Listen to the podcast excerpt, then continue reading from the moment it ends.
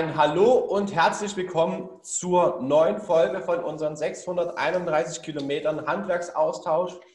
Auch einen wunderschönen guten Tag. Hallo an die Kollegen in Kloppenburg. Und wie ihr schon seht, wir sind heute nicht zu zweit. Wir haben einen Gast, nämlich den Hauptgeschäftsführer der Handwerkskammern Niederbayern Oberpfalz. Auch einen wunderschönen guten Tag in 447 Kilometer entfernte Handwerkskammer äh, Niederbayern Oberpfalz von mir.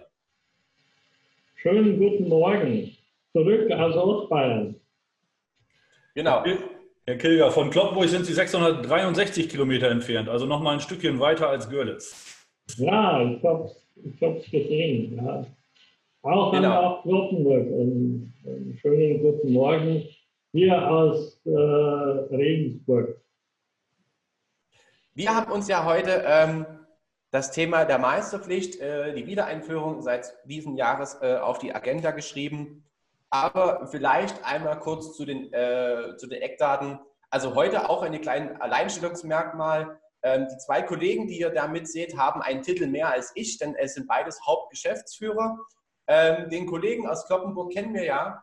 Aber für alle sozusagen nochmal als Einstieg, ähm, Herr Kilger, was ist denn Ihre Kammer? Wer sind Sie denn? Was so vielleicht so die wichtigsten Eckdaten zu Ihrer äh, Kammer aus dem wunderschönen Freistaat? Ja, äh, vielen herzlichen Dank. Äh, die Handwerkskammer Niederbayern Oberpfalz äh, wurde geboren, will ich mal sagen, im Jahre 1974 durch die Fusion der Handwerkskammer Oberpfalz und der Handwerkskammer Niederbayern. Dadurch ist äh, die zweitgrößte Handwerkskammer in Bayern entstanden und die drittgrößte in Deutschland. Äh, unser, unser Alleinstellungsmerkmal ist unsere Flächengröße. Äh, das Kammer, der Kammerbezirk umfasst mehr als 20.000 Quadratkilometer. Das heißt, wir sind äh, deutlich größer wie das Bundesland Sachsen. Und das ist für einen Dienstleister im Handwerk natürlich die größte Herausforderung. Wie kommen wir nah an unsere Mitglieder? Wenn ich sage unsere Mitglieder, wir haben aktuell knapp 39.000 500 Handwerksbetriebe in Ostbayern mit äh, einer Viertelmillion Beschäftigten. Okay. Das Thema Fläche, das werden Sie auch sehen, und das Thema der Handwerkerkonzentration in dieser Fläche, äh, das wird sich jetzt danach auch äh, bei einigen Darstellungen von mir, das Thema Wiedereinführung angeht und warum sich insbesondere Bayern hier auch so stark gemacht hat. Also äh, vielleicht bloß noch äh, zwei, zwei Themen. Diese Fläche bedienen wir dadurch, dass wir an elf Standorten äh, in Ostbayern äh, Berufsbildungszentren errichtet haben. Das heißt, wir haben pro Jahr ca. 3 Millionen Teilnehmerstunden in der beruflichen Aus- und Weiterbildung bei über 40.000 Teilnehmern. Um hier einmal ein bisschen äh, die Größenordnung äh, ein bisschen darzustellen. Also äh, das ist die generelle Herausforderung, diese 20.000 Quadratkilometer. Und Niederbayern und die Oberpfalz haben insgesamt circa 2,5 Millionen Einwohner. Okay, also kann man bei Ihnen definitiv davon sprechen, das Handwerk, die Wirtschaftsmacht von nebenan. Also das sind ja schon einige beeindruckende Zahlen. Und das prädestiniert Sie ja auch dazu, ähm, mit Ihren Ausbildungszentren und den Meisterschulen ähm, hier heute mit Gast zu sein. Ja, vielleicht noch zwei, zwei äh, Hardfacts ich habe schon genannt die, die Viertelmillion Beschäftigten im Handwerk. Äh, in Ostbayern diese 39.500 Handwerksbetriebe erwirtschafteten im Jahre 2019 einen Umsatz von knapp 32 Milliarden Euro. Und äh, das sind 21 Prozent aller Umsätze im Handwerk in Ostbayern. Im Vergleich zum Bundesgebiet macht das Handwerk bezogen auf alle Umsätze nur 9 Prozent aus. Und deswegen das Thema dieser extrem starken Positionierung des Handwerks in Ostbayern. Wie Sie sagen, mittlerweile über das DHI, da gibt es äh, äh, Untersuchungen über alle Landkreise in Deutschland. Und es ist interessant, dass von den fünf Landkreisen, Landkreisen in Deutschland mit der höchsten Handwerkerdichte vier aus Ostbayern kommen. Wir sind auch in den Top Ten. Bitte? Wir sind auch in den Top Ten in Kloppen. Ah, ich weiß. ich weiß. Aber das belegt ein bisschen diese äh, besondere Stellung des Handwerks in Ostbayern. Also wir haben unsere Betriebe bilden 33 Prozent aller Lehrlinge in Ostbayern aus. Also das ist äh, eine absolut äh, tolle Leistung. Und so wie es jetzt momentan die Zahlenlage ist, äh, bleibt es auch im Corona-Jahr 2020 so. Wobei wir hier deutlich natürlich oder die Betriebe deutlich stärker zu kämpfen haben wie in den letzten Jahren. Okay. So vielleicht ein bisschen zum Hintergrund, dass Sie sich, wenn ich immer von Ostbayern spreche, sich ein bisschen was vorstellen können. Naja, ich sage mal so, das kennt man ja, ne? wenn man den Begriff Ost davor stellt, äh, da ist immer eine größere Stärke Macht, auch wie beim ostsächsischen Handwerk. Ähm, genau. Wie gesagt, wir wollen uns dem Thema der Wiedereinführung ähm, der Meisterpflicht in zwölf Gewerke wir wissen ja die kurze Historie als Abriss äh, 2003 bzw. 2004. Die Bundesregierung damals hat äh, die Meisterpflicht abgeschafft, einfach um den Arbeitsmarkt zu öffnen, um eventuelle Selbstständigkeit anzuschieben, sozusagen hier eine Liberalisierung, wie man das auch interpretieren mag, ähm, zu schaffen. Ähm, jetzt sind wir sozusagen wieder in einem weiteren Schritt, die Meisterpflicht zurückzuholen. Vielleicht auch nochmal ein kurzer Spoiler am Anfang, bevor wir jetzt sozusagen in unseren äh, Trialog einsteigen.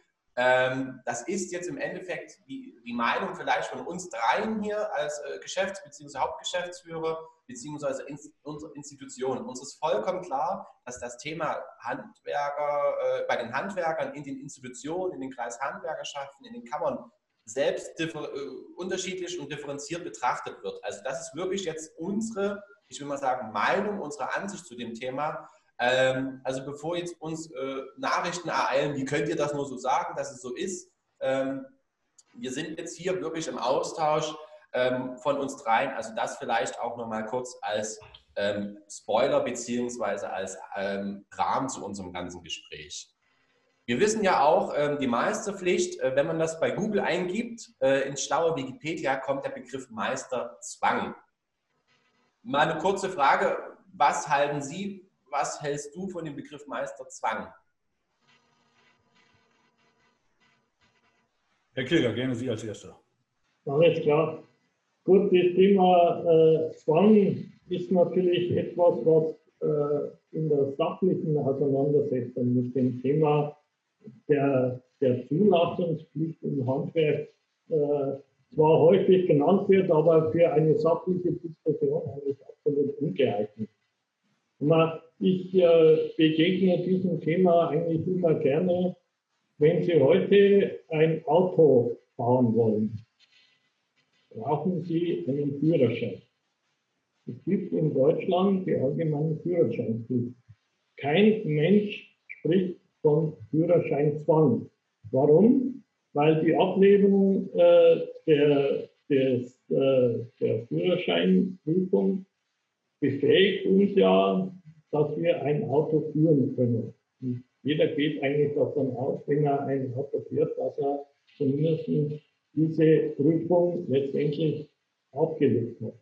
Beim Handwerk sieht man jetzt das plötzlich immer nur unter dem Thema, das sei jetzt eine überbordene äh, äh, Anforderung, äh, kein freier Wettbewerb. Und man, ich weiß nicht, ob sich jemand eine Gasheizung von jemandem einbauen lassen will, der die fachliche Qualifikation nicht nachweisen kann. Und die Frage ist, äh, die sich für mich stellt, dieser Meisterbrief ist nicht nur das Qualitätssiegel, er ist natürlich auch äh, für das Thema Verbraucherschutz, glaube ich, ganz, ganz entscheidend. Michael, was sagst du? Ja, auch wenn man sich das äh, tatsächlich mal in einer längeren Historie mal anschaut. Wir haben in Deutschland ähm, vom Zofenwesen angefangen bis eben äh, in die Zeiten nach dem Zweiten Weltkrieg ein Auf und Ab der Regulierung und Deregulierung des Handwerks.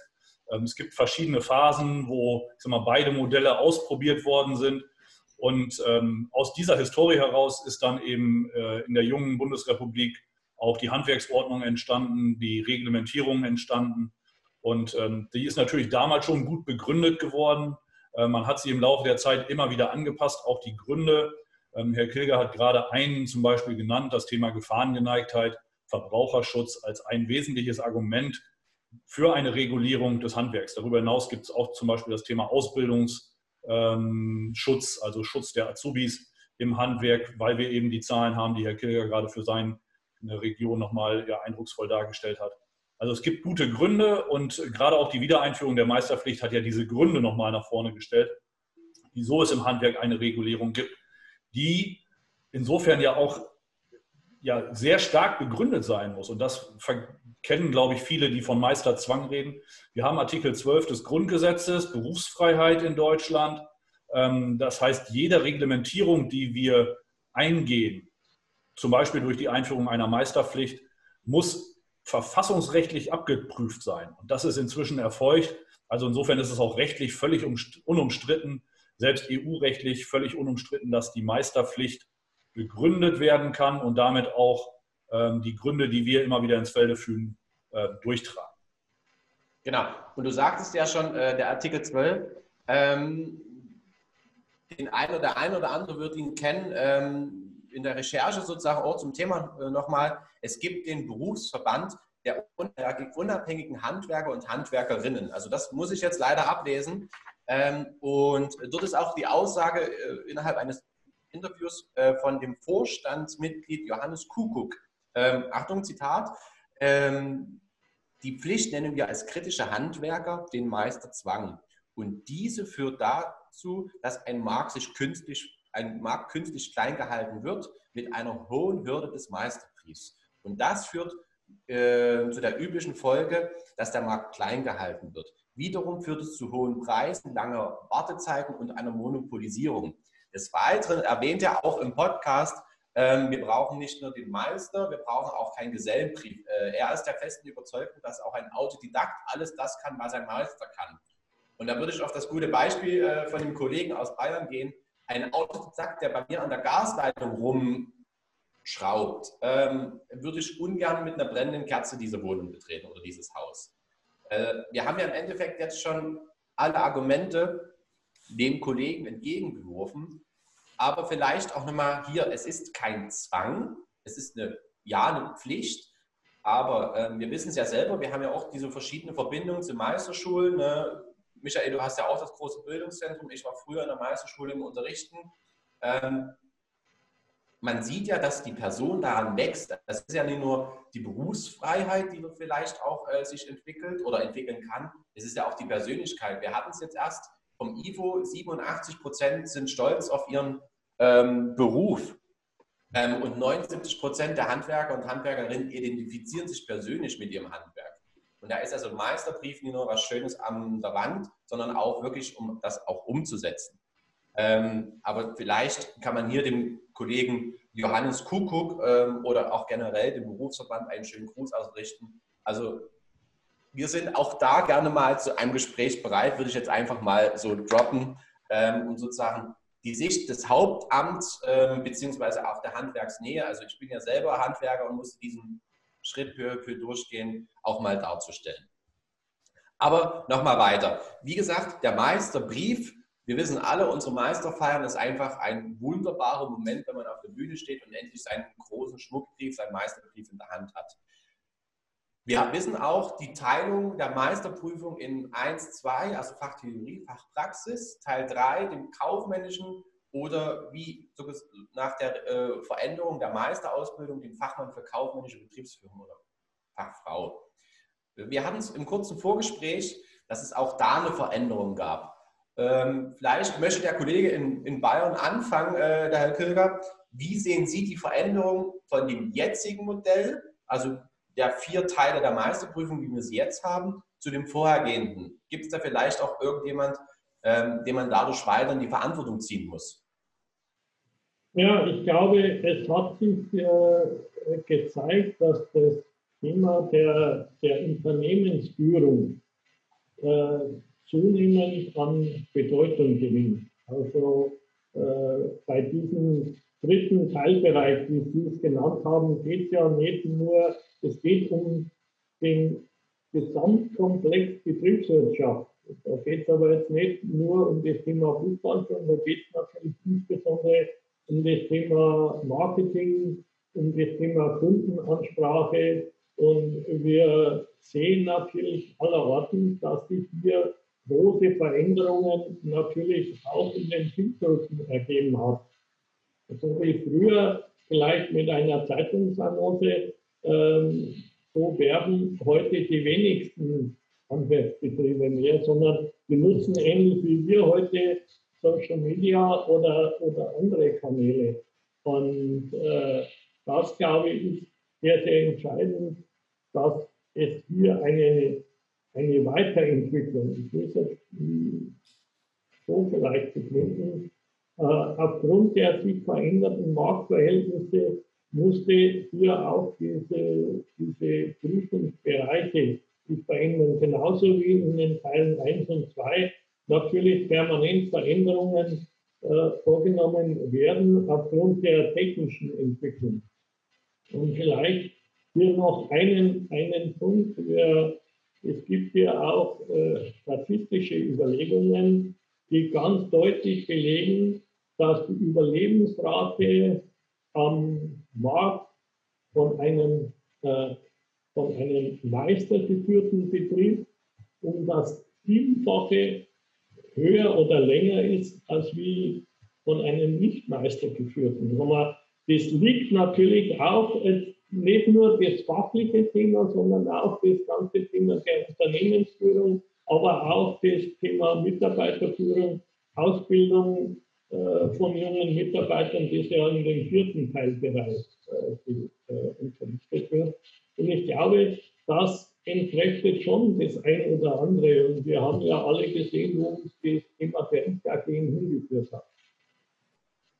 Kann ich absolut nur unterstützen. Ich habe Anfang der 2000er Jahre damals noch am Forschungsinstitut für Berufsbildung und Handwerk an dieser Novelle, an der Abänderung des, äh, des Grundgedankens der Meisterprüfung ein Stück weit auch mitgewirkt mit Professor Esser damals. Ähm, wir haben dieses, die Meisterprüfung als Unternehmerqualifikation ähm, etabliert. Das hat zu äh, strukturellen Veränderungen geführt, äh, Aufwertung von betriebswirtschaftlichen Unternehmensführungsaspekten. Die sind heute extrem wichtig und sind Teil der Begründung, Herr Kilger hat es gerade nochmal angesprochen, auch für die Wiedereinführung. Diese längere Lebensdauer, die, die wirtschaftliche äh, Kompetenz, die wir dort aufbauen, die ist aktiver Verbraucherschutz. Die führt genau dazu, dass zum Beispiel Reklamationen am Bau dann auch an das Unternehmen noch wieder herangetragen werden können und nicht äh, an ein Unternehmen, das langst äh, schon wieder verschwunden ist, ähm, aus welchen Gründen auch immer, ähm, äh, und man dann eben als Verbraucher ja, in die Röhre guckt. Also insofern eine, eine ganz wichtige Veränderung die wir zum Teil, das muss man glaube ich schon sagen, in unseren Prüfungsausschüssen noch nicht ganz nachvollzogen haben. Ähm, da müssen wir, glaube ich, ähm, auch als Handwerksorganisationen noch schauen, dass wir die Kompetenz der Meisterprüfungsausschüsse und auch die Verantwortung der Meisterprüfungsausschüsse weiter stärken und äh, auch dort klar machen, es geht nicht mehr um eine reine Technikerprüfung, sondern es geht hier um eine Unternehmerprüfung. Aber wie gesagt, die Frage ist halt hier, wie bekommen wir unsere Ausschüsse dazu? Wie bekommen wir vielleicht auch das Thema beim ZDH, beim ZWH weiter ähm, gepusht und weiter erklärt? Auch vielleicht einmal die Dozenten bzw. die Dozenten aus der Praxis holen oder das Ehrenamt auch zu sensibilisieren für gewisse Themen. Ja? Aber das wäre doch vielleicht auch mal ein Thema, was man hier diskutieren könnte. Wir wollen aber zurück zur Meisterpflicht. Die Meisterpflicht, äh, die große Rückkehr, ist ja sozusagen der Stein des Anstoßes aus dem Freistaat Bayern gekommen. Herr Kilger, wir hatten ja gestern schon mal kurz ähm, telefoniert. Für Sie persönlich oder für Sie als Institution, was war jetzt der Stein des Anstoßes, dass wir sagten, so jetzt gehen wir das groß an, wir bringen es in den Landtag und, und, und. Also diese Schritte, die es dann gegangen ist. Was war so der große Punkt, wo Sie als Hauptgeschäftsführer oder vielleicht auch Ihr Präsident oder der Vorstand der Kammer gesagt haben, jetzt machen wir das? Gut, wir haben ja ab äh, ja, äh, 2017 beginnen, hat sich das Thema des Fachkräftemangels immer, immer stärker manifestiert. Ähm, da gibt es natürlich unterschiedliche Ursachen. Das eine ist mit Sicherheit äh, die demografische Entwicklung. Und äh, wir haben hier natürlich in der Kammer Niederbayern-Oberpfalz, wir haben die längste Grenze äh, zu Tschechien. Das heißt, wir waren vor der Eröffnung waren wir eine sogenannte Grenzlandkammer. Wir hatten in manchen Landkreisen im Winter Arbeitslosenquoten von bis zu 40 Prozent. Das äh, muss man sich auch einmal äh, vor Augen halten. Das heißt, wir haben diesem Thema des äh, sich verstärkenden Fachkräftemangels hohe, hohe Priorität auch in unseren Gremien gewidmet und haben dann natürlich äh, analysiert, woran liegt es denn vielleicht. Und eine der Hauptthemen war natürlich, und das konnten wir mit unseren, äh, mit unseren Daten sehr, sehr stark belegen, dass sich zwischen 2004 und 2018 die Anlage A-Berufe um 6% die Betriebe erhöht haben, während sich bei den zulassungsfreien Berufen die Betriebe um 60% erhöht haben. Und da war natürlich das Thema und gleichzeitig äh, bei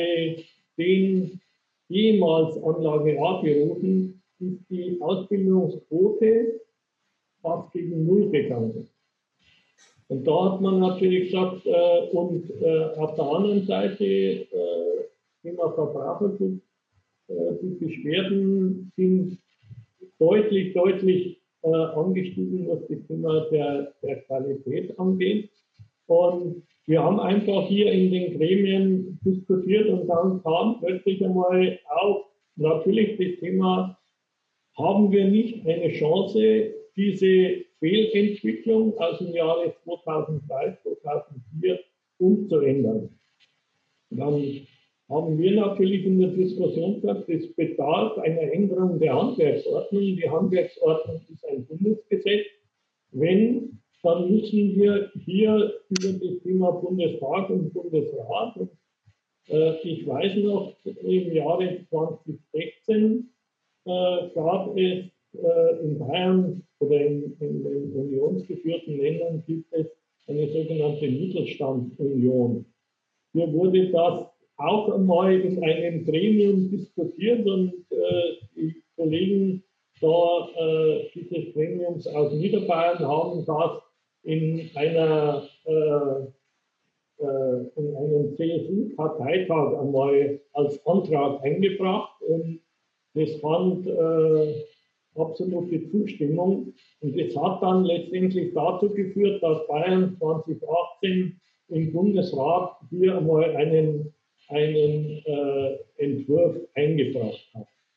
Man, äh, das Ganze hat natürlich dann gedauert und das ist ja ein, ein relativ langer Prozess, wo äh, aufgrund der, äh, der Fachlichkeit natürlich die Berufsverbände dieser ehemals 53 aus der Anlage A äh, entnommenen äh, Gewerke wird dann äh, in einem Hearing-Verfahren mit dem Bundeswirtschaftsministerium es letztendlich so weit gebracht haben, dass wir dann den Beschluss hatten, dass im Februar diesen Jahres diese zwölf äh, Gewerke äh, wieder in die Anlage A überführt wurden. Okay. Herr Krieger, korrigieren Sie mich, aber es war schon wichtig, dass in diesem Prozess eben auch die Argumente, die wir zum Teil vorhin schon gehört haben, sachlich vorgetragen worden sind, auch nicht nur aus der Handwerksorganisation, sondern sehr stark auch wissenschaftlich fundiert. Ähm, ich will trotzdem äh, noch mal eine Frage stellen an Sie, ähm, der vielleicht noch ein bisschen dichter dran ist.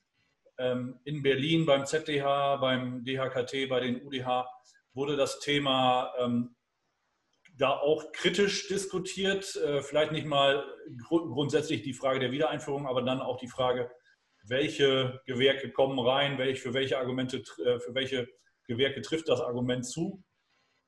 Wie können Sie da einen kleinen Blick hinter die Kulissen äh, uns erlauben oder ist das zu kritisch? Nein, durchaus nicht. Mal, äh, wir waren natürlich die, sagen wir mal, wenn ich für die Handwerkskammern spreche, also für den DHKT, äh, wir eigentlich die, wir haben das Ganze angestoßen, aber wir haben ja in Deutschland diese, diese Teilung auf der einen Seite die Kammern und auf der, einen Seite, auf der anderen Seite die Verbände, die ja das Primat der Fachlichkeit haben. Und äh, die Politik hat uns sehr, sehr deutlich äh, mit auf den Weg gegeben.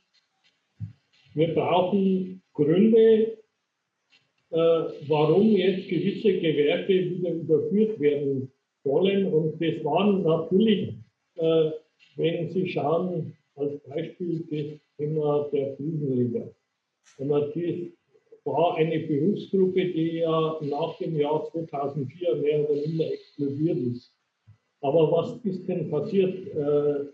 Es sind äh, überwiegend sogenannte Solo-Selbstständige auf den Markt gekommen, die natürlich weder in die sozialen Sicherungssysteme eingezahlt haben. Und äh, ich glaube, das war auch ein Argument, dass wir gesagt haben, es geht auch um den Schutz dieser äh, Handwerkerinnen und Handwerker. Dass sie hier auch in, in das Konstrukt der, äh, der meisterpflichtigen äh, Gewerke eingebunden sind mit dem Thema der, der Rentenversicherungspflicht, der Krankenversicherungspflicht. Und äh, es war natürlich äh, letztendlich, warum jetzt genau diese zwölf es geworden sind. Das ist ein politischer Abwägungsprozess. Das können Sie letztendlich nicht ganz genau belegen. Äh, es war halt so, es waren alle 53 äh, Berufsverbände aufgefordert, sowohl schriftlich wie auch mündlich ihre äh, Argumente vorzutragen. Und man muss jetzt sagen, da muss ich einfach den Ball an die Verbände spielen.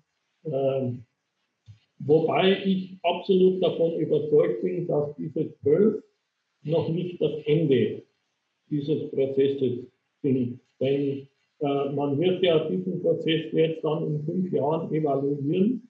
Und es ist halt jetzt leider Gottes ein bisschen zusammengefallen mit dem Thema Corona. Also, und ich glaube, man darf auch nicht den Fehler machen, dass man jetzt nur eine, eine Kenngröße hernimmt, nämlich die Entwicklung der Ausbildungszahlen. Wir haben eingangs gesprochen über das Thema Meisterpflicht. Und der Meister und das Thema Ausbildung und duales Ausbildungssystem und Handwerk, die hängen ganz, ganz eng zusammen. Jetzt, wenn ich mir natürlich schaue, wir haben jetzt äh, 16 äh, Jahre, äh, bleib, ich bleibe bei den Fliesenlegern keine Meisterpflicht, bis sie jetzt wieder Meister heranziehen, die dann ausbilden. Das wird, sage ich mal, mit Sicherheit eine ähnliche Zeitspanne wieder dauern, um hier diese Effekte wirklich zu sehen. Genau, also das ist ja auch ganz oft das Thema gewesen, wo es jetzt um die Ausbildungszahlen äh, zusammenhängend äh, mit Corona geht. Die Auszubildenden, die heute fehlen, sind die Gesellen von morgen, sind die Meister von übermorgen und die Betriebsinhaber von über, übermorgen. Ja? Also wir durch unsere Ausbildungsdichte und äh, ich meine das jetzt im Sinne von, ähm, es gibt keinen anderen Wirtschaftsbereich äh, oder verbandsartig oder wie man das auch nennen möchte, wo man wirklich, egal mit welchen Möglichkeiten man ins Handwerk kommt, man kann alles werden. Ja? Ähm, also es ist einfach so, ich kenne da auch einen Kollegen, ähm, den haben wir äh, im Prüfungsausschuss gehabt, ein Zimmerer. Ja, Schulabschluss, er hatte einen, ja, und das, er hat es dann auch einfach, weil der Knoten später geplatzt war, bis zum Betriebswirt geschafft. Und auch das kann man ja Meister, beziehungsweise mit der Begründung der Meisterpflicht ja positiv äh, der Handwerksorganisation auf die Fahnen schreiben. Also du kannst nicht nur äh, deinen Betrieb gründen, du kannst nicht nur ausbilden, du kannst dir selber beweisen und vielleicht auch den irgendwann mal, ähm, ne, die dich ja irgendwann mal belächelt haben. Aber wir hatten gerade das Thema, es sind ja nur zwölf Gewerke geworden. Äh, meine persönliche Frage, welches Gewerk, ähm, wo haben Sie, wo hast du dich am meisten drüber gefreut oder welches Gewerk fehlt Ihnen, fehlt dir vielleicht noch? Herr Obscheuer, Sie dürfen beginnen. Ich werde mich da etwas zurückhalten.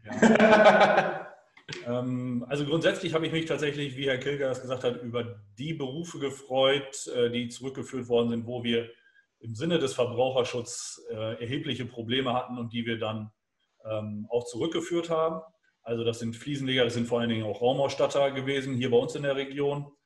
Ähm, was mich sehr gefreut hat, war, dass ein zusätzliches Argument aufgebracht worden ist, ähm, dass wir vorher so nicht, äh, auch in der Argumentation, ich nicht auf dem Schirm hatte, ähm, zumindest nicht als Argument für die Meisterpflicht. Ähm, wir haben das immer wieder beklagt, dass äh, das sogenannte immaterielle Kulturgut äh, verloren geht.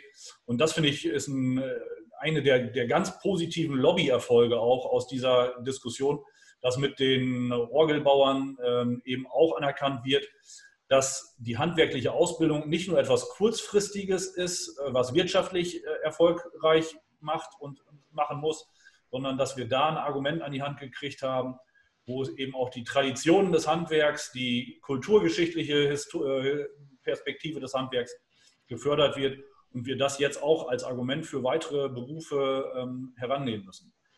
Wir müssen einen Punkt an der Stelle, bevor Herr Kilger dann vielleicht doch auch nochmal Farbe bekennt, ähm, wir müssen aber vorsichtig sein, dass wir natürlich mit diesen Argumenten auch äh, immer wieder unsere jetzigen Anlage A-Berufe äh, bespielen müssen und Argumente sammeln müssen, wieso sie auch weiterhin reglementierte Berufe sind. Und äh, da bin ich dann wieder ganz bei Herrn Kilger. Da müssen die Fachverbände auch ihre Hausarbeiten machen. Ähm, Herr Kilger, ich würde einfach ja. vielleicht die Frage umformulieren, ähm, weil ich weiß, also in der Handwerkskammer spricht man ja für alle Gewerke und alle Bereiche, Arbeitgeber und Arbeitnehmer. Ähm, gibt es einen der zwölf in A zurückgekommenen, wo Sie sich persönlich sehr gefreut haben? Es reicht einfach nur ein kurzes Ja, wenn es so ist. Ja, durchaus. Okay. Ja, vielleicht äh, lassen Sie mich noch drei Sätze sagen. Äh, wir haben äh, einen Präsidenten in unserer Kammer, den Dr. Georg Haber, der eigentlich genau dieses beide verkörpert. Er ist äh, Diplomkaufmann, Silberschmiedemeister und äh, promovierter Kunsthistoriker.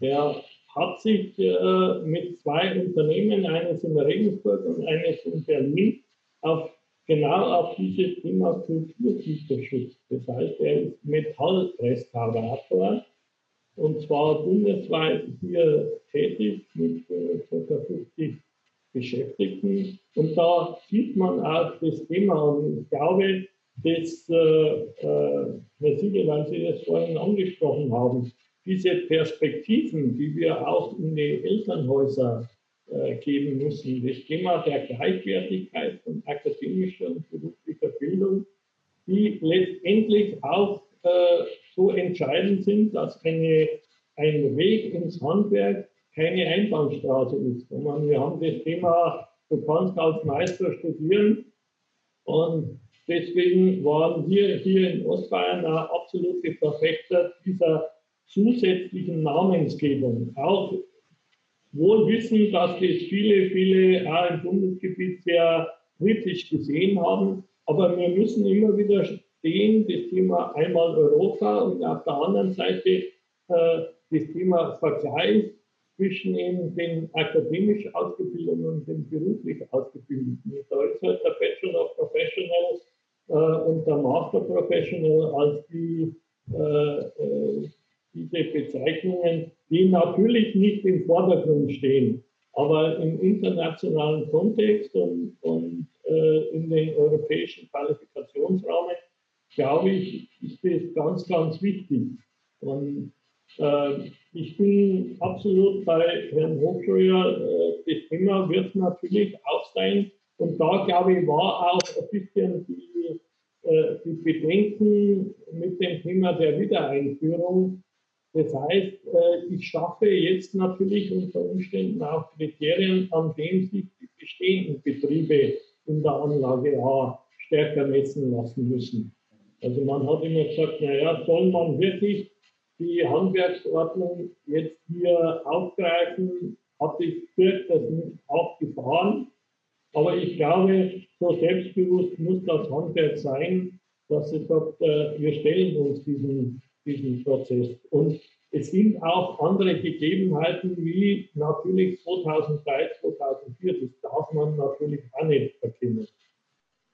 Aber jetzt nochmal, ich habe mich über einige äh, Gewerke sehr gefreut. Ich hätte auch den einen oder anderen gerne schon gesehen, wenn ich jetzt bloß an die Fotografen denke. Aber äh, was nicht ist, kann noch werden.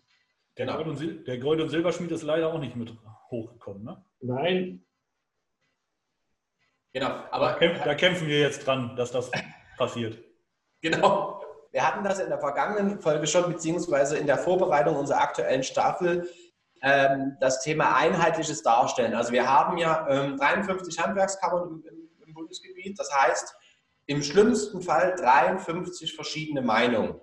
Ja, ähm, es, im schlimmsten Fall. Ähm, es gibt äh, die, die Kammertage auf Landesebene, auf Bundesebene, aber gibt es denn auch hier eine Möglichkeit, die Sie jetzt vielleicht wirklich als Ihre persönliche Meinung, ähm, da ich auch von manch anderem Hauptgeschäftsführer äh, und Führerinnen die Meinung kenne, gibt es denn die Möglichkeit, dass ähm, bei, der, bei dem Thema Wiedereinführung beziehungsweise mit der eventuell nächsten Novelle, dass man hier äh, vielleicht dieses, dieses verkürzt, also es war ja doch schon eine lange Phase, wir haben uns auf die Gewerke, die Gewerke, die Gewerke, die Gewerke geeinigt. Gibt es denn vielleicht irgendwelche Branchen, also Sie müssen es jetzt nicht auf den Beruf komplett äh, spezialisieren, gibt es denn Gewerke, wo sich 53 Kammern einig sind, diese fehlen, die müssen noch nachgeholt werden?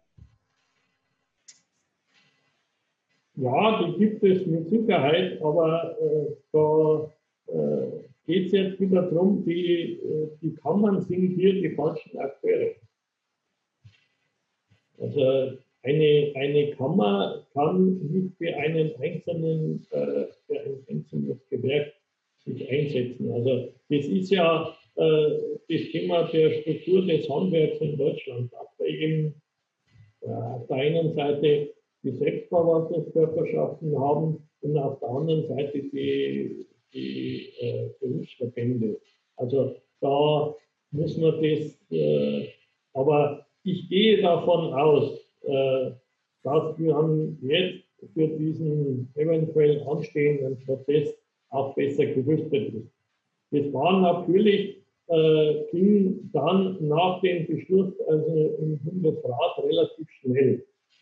Und ich weiß, dass, dass äh, die Abstimmungsprozesse innerhalb der einzelnen Berufsverbände dann natürlich äh, teilweise zu lange gedauert haben.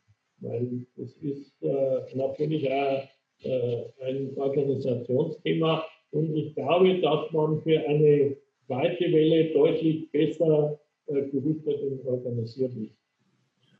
Und äh, Daniel, deine Frage zielt ja ein Stück weit ähm, auch auf die Einheitlichkeit äh, im Handwerk, inwiefern wir dort ähm, trotz der Differenzierung in der Organisation ähm, auch sprechfähig sind. Ich glaube, dass das eine der großen organisationspolitischen Fragen ist, mit der wir ähm, uns ja letztendlich auch seit 2003, 2004 beschäftigen, weil der Grund für die Abschaffung ist meine feste persönliche Überzeugung seinerzeit war, dass wir uns im Handwerk nicht einig waren und uns gegenseitig haben ausspielen lassen. Sondern wenn, solange wir in der Anlage A bleiben, ist das in Ordnung. Wenn die rausfliegen, ist es uns egal.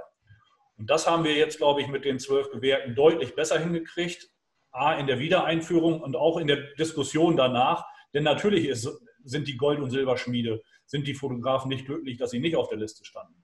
Aber sie haben aus meiner Sicht vernünftigerweise nicht gegen die Wiedereinführung der zwölf Gewerke gewettert, sondern haben gesagt, so, das sind gute Argumente und wir bereiten uns jetzt darauf vor, in einem nächsten Schritt dann auch äh, unsere ähm, Gewerke entsprechend zu platzieren und vorzubereiten. Deshalb bin ich auch fest davon überzeugt, wie Herr Kilger das sagte, dass wir in einer nächsten Diskussion, und die wird sehr wahrscheinlich nicht so lange dauern, wie die Diskussion über die erste äh, Welle der Wiedereinführung, ähm, deutlich besser aufgestellt sind.